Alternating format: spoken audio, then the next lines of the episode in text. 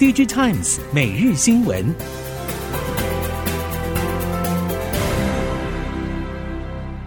听众朋友们好，欢迎收听 DigiTimes 每日新闻，我是汪方月，现在为您提供今天的科技产业新闻重点。首先带您关心。综合外媒报道，半导体研究机构的一份最新报告揭露，欧日美系设备大厂在中国市场以今年前九个月营收增长来比较，中国本土设备业者营收的增长动能几乎是非美系设备业者的五倍。引人关注的是，艾斯摩尔执行长日前在访谈中直指，美国半导体设备业者其实也乐于取得中国客户下订单。言下之意就是侧面暗示，美国拜登政府所主张的国安理由，不止难以安抚美系半导体业者，更难说服欧日半导体业者与美国禁令同步推进。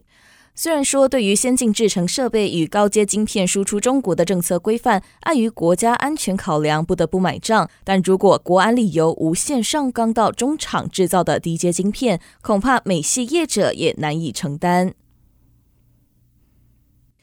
受到大环境不佳影响，瑞轩今年电视及显示器出货年减两成。对于明年市场需求看法，瑞轩表示，第一季是淡季，加上有农历过年，工作天数较少，可以观察第二季市场需求是否回暖。一旦需求回暖后，因为瑞轩目前的库存较低，预期就会有拉货动能的出现。瑞轩指出，目前消费型电子产品是以去化库存为优先，还在等待需求浮现，而且电视急单已过，近期比较不会有。预估在农历过年前，面板价格将处于持平或小跌的走势。至于面板稼动率，瑞轩预估今年第四季与明年第一季应该都在低档徘徊。接下来要看补库存的需求是否会浮现。面板价格走势首要观察点在农历过年后，接下来则可以观察四月和五月是否会有实质的价格反弹。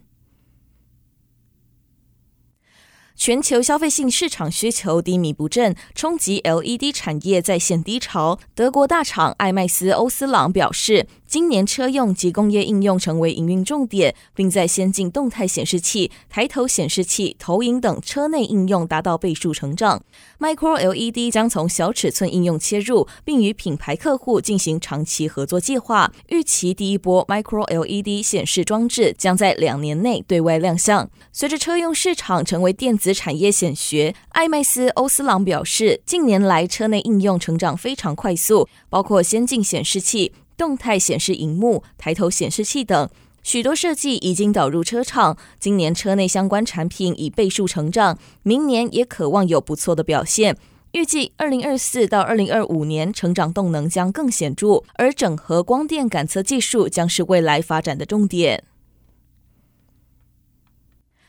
接下来带您关心，在电动车领域，汽车智慧座舱近期成为晶片业者高度关注的焦点。不止海外 IDM、IC 设计业者积极提出解决方案切入车厂，台湾也有众多厂商希望能够逐步打进汽车前装市场。欧美以及日本半导体大厂对于智慧座舱应用的琢磨非常深。除了车内面板所需要的各类显示驱动 IC 产品之外，感测器以及监控镜头相关晶片更是布局的重中之重。熟悉车用 IC 市场人士指出，智慧座舱内部的 IC 产品相当多元，包括操作界面以及仪表板数位化，到驾驶监控系统、全车内监控系统以及影音娱乐相关 IC 等。相较于 ADAS 应用，智慧座舱在实际需求、导入成本和监管法规三个面向，现况都相当正常，导入放量的速度应该会快上许多。熟悉封装材料导线架业者表示，确实近期车用、工控晶片用打线封装导线架需求有略微下滑，加上消费晶片还在库存调整，预估明年第一季将是导线架需求谷底。不过，明年中以后，消费晶片需求预期将逐步回温，而又将有新一波车用晶片需求窜升。明年下半，各大封装导线架，不管是 IC、功率模组相关应用，预期需求可以回补。材料业者透露，在各类半导体应用中，车用功率半导体为少数供不应求的品项，交期也没有明显缩短。导线架业者则表示，第四季或明年第一季后，预计车用晶片导线架需求也会微幅下降一点，但不影响车用半导体的中长期发展趋势。车用 MCU、MPU、行车电脑晶片将随着电动车和自动驾驶等需求而爆发。根据日经亚洲报道，印度老牌车厂马亨达集团宣布，将投资大约十二亿美元在马哈拉施特拉的普纳设立电动车工厂。这项举动意味马亨集团将加快目前大幅落后其他竞争者的脚步，以免在快速成长的印度电动车市场中遭到淘汰。马亨达今年在电动车策略上改变做法，修正过去自主开发的方式，转而寻求对外合作。因此，在五月时宣布导入 Volkswagen 的电池、电芯以及马达，而且对采购其他零组件保持开放态度。五月也向路透表示，结盟是一大趋势，与其一切自立自强，不如采购现有的优秀零组件。现代汽车目前主导全球氢燃料电池卡车市场，不过当前氢能充电基础建设相较电动车不足。随着全球中大型商用车加速电动化，业界担忧偏重氢燃料电池卡车的现代汽车恐怕落后业界。根据韩媒报道，现代汽车虽然被评为氢燃料电池商用车领域的领先业者，但在氢燃料电池车配套基础建设发展较缓慢的背景之下，业界分析，氢燃料电池卡车的优点是重量比较轻，单次行驶距离达到一千公里，充电时间也比电动卡车短。不过，氢能在制造和运送方面限制比较大，充电站建设成本高，当前基础建设较为不足。业界认为，以氢燃料电池卡车为主力的现代汽车应该开始投入氢能以及电动卡车双轨发展。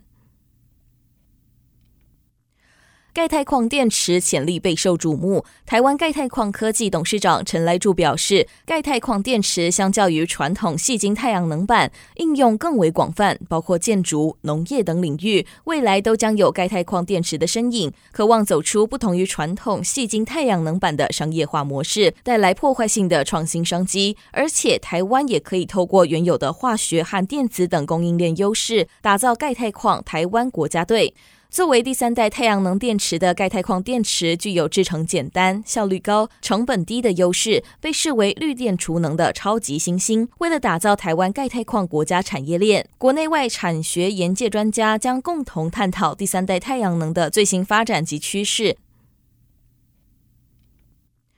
接下来带您关心亚洲市场，研发二纳米以下晶片量产技术的日本晶圆代工厂 Rapidus 将与 IBM 合作进行研发。除了将派遣技术人员前往 IBM 主导的 Albany 纳米科技中心进行交流技术，并将技术引进日本之外，还将采购 IBM 制作二纳米晶片的专利。此外，Rapidus 开始向全球征求半导体人才。Rapidus 会长东哲郎表示，正在设法在生产等业务之上建立全球性的合作伙伴关系，并从开发阶段就打造出全球团队。社长小池纯一也认为，日本人有适合半导体生产的文化与性格，同时也正在寻找 IBM 以及美国人的突破性思维。小池强调，Rapidus 要结合两种文化的优点。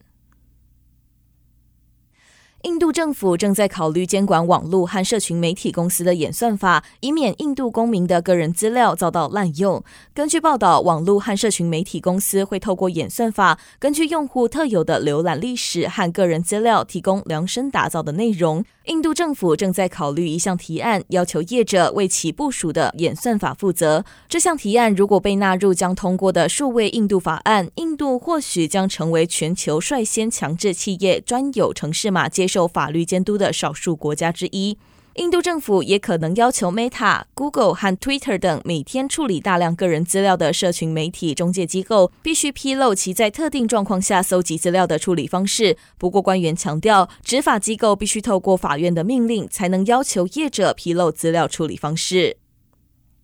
以上新闻由 DigiTimes 电子时报提供，翁方月编辑播报。谢谢您的收听。